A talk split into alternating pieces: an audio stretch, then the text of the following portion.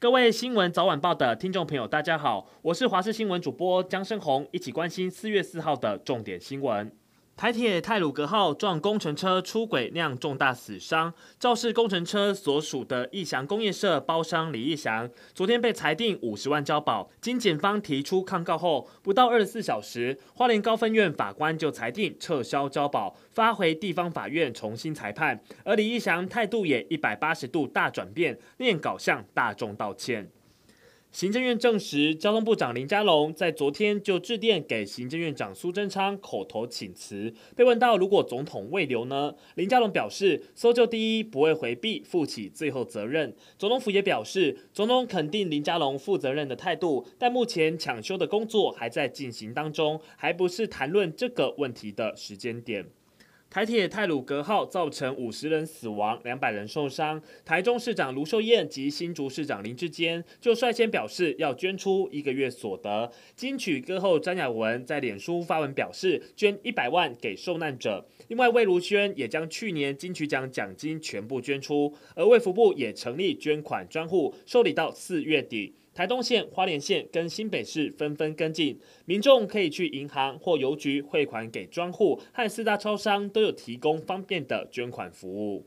今天受到东北季风增强，北台湾天气明显转为湿冷，高温只剩二十度。明天清晨北台湾低温只有十五度，强度直逼大陆冷气团，但中南部地区不受影响，温度在三十度左右。廉价南来北往的民众要注意天气变化。法务部前部长罗英雪昨天晚间辞世。罗英雪生前热心公益，三十年前草拟儿童福利法修正草案，推动儿少保护福利法案。罗英雪在二零一四年罹患乳癌，当时癌细胞肿瘤四点五公分，随后切除。当时她手术后只住院休息一天，隔天照常上班，也接受过化疗。如今传出辞世的消息，让许多人不舍。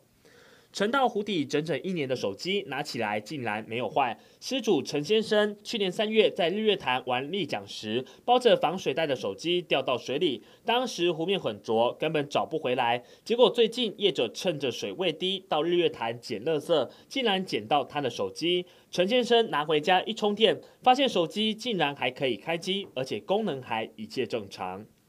秋冬以来，农民抢种高丽菜，导致高丽菜产量过剩，价格大跌。云林一名菜农，菜园里有一万颗高丽菜，其中最好的雪翠品种，零售价格好的时候，一颗冲上两百元。结果现在乏人问津，菜农干脆开放民众自采，一颗十块钱，希望趁着清明连假多卖一些，回收成本。以上就是这一节新闻内容，非常感谢您的收听，我们下次再会。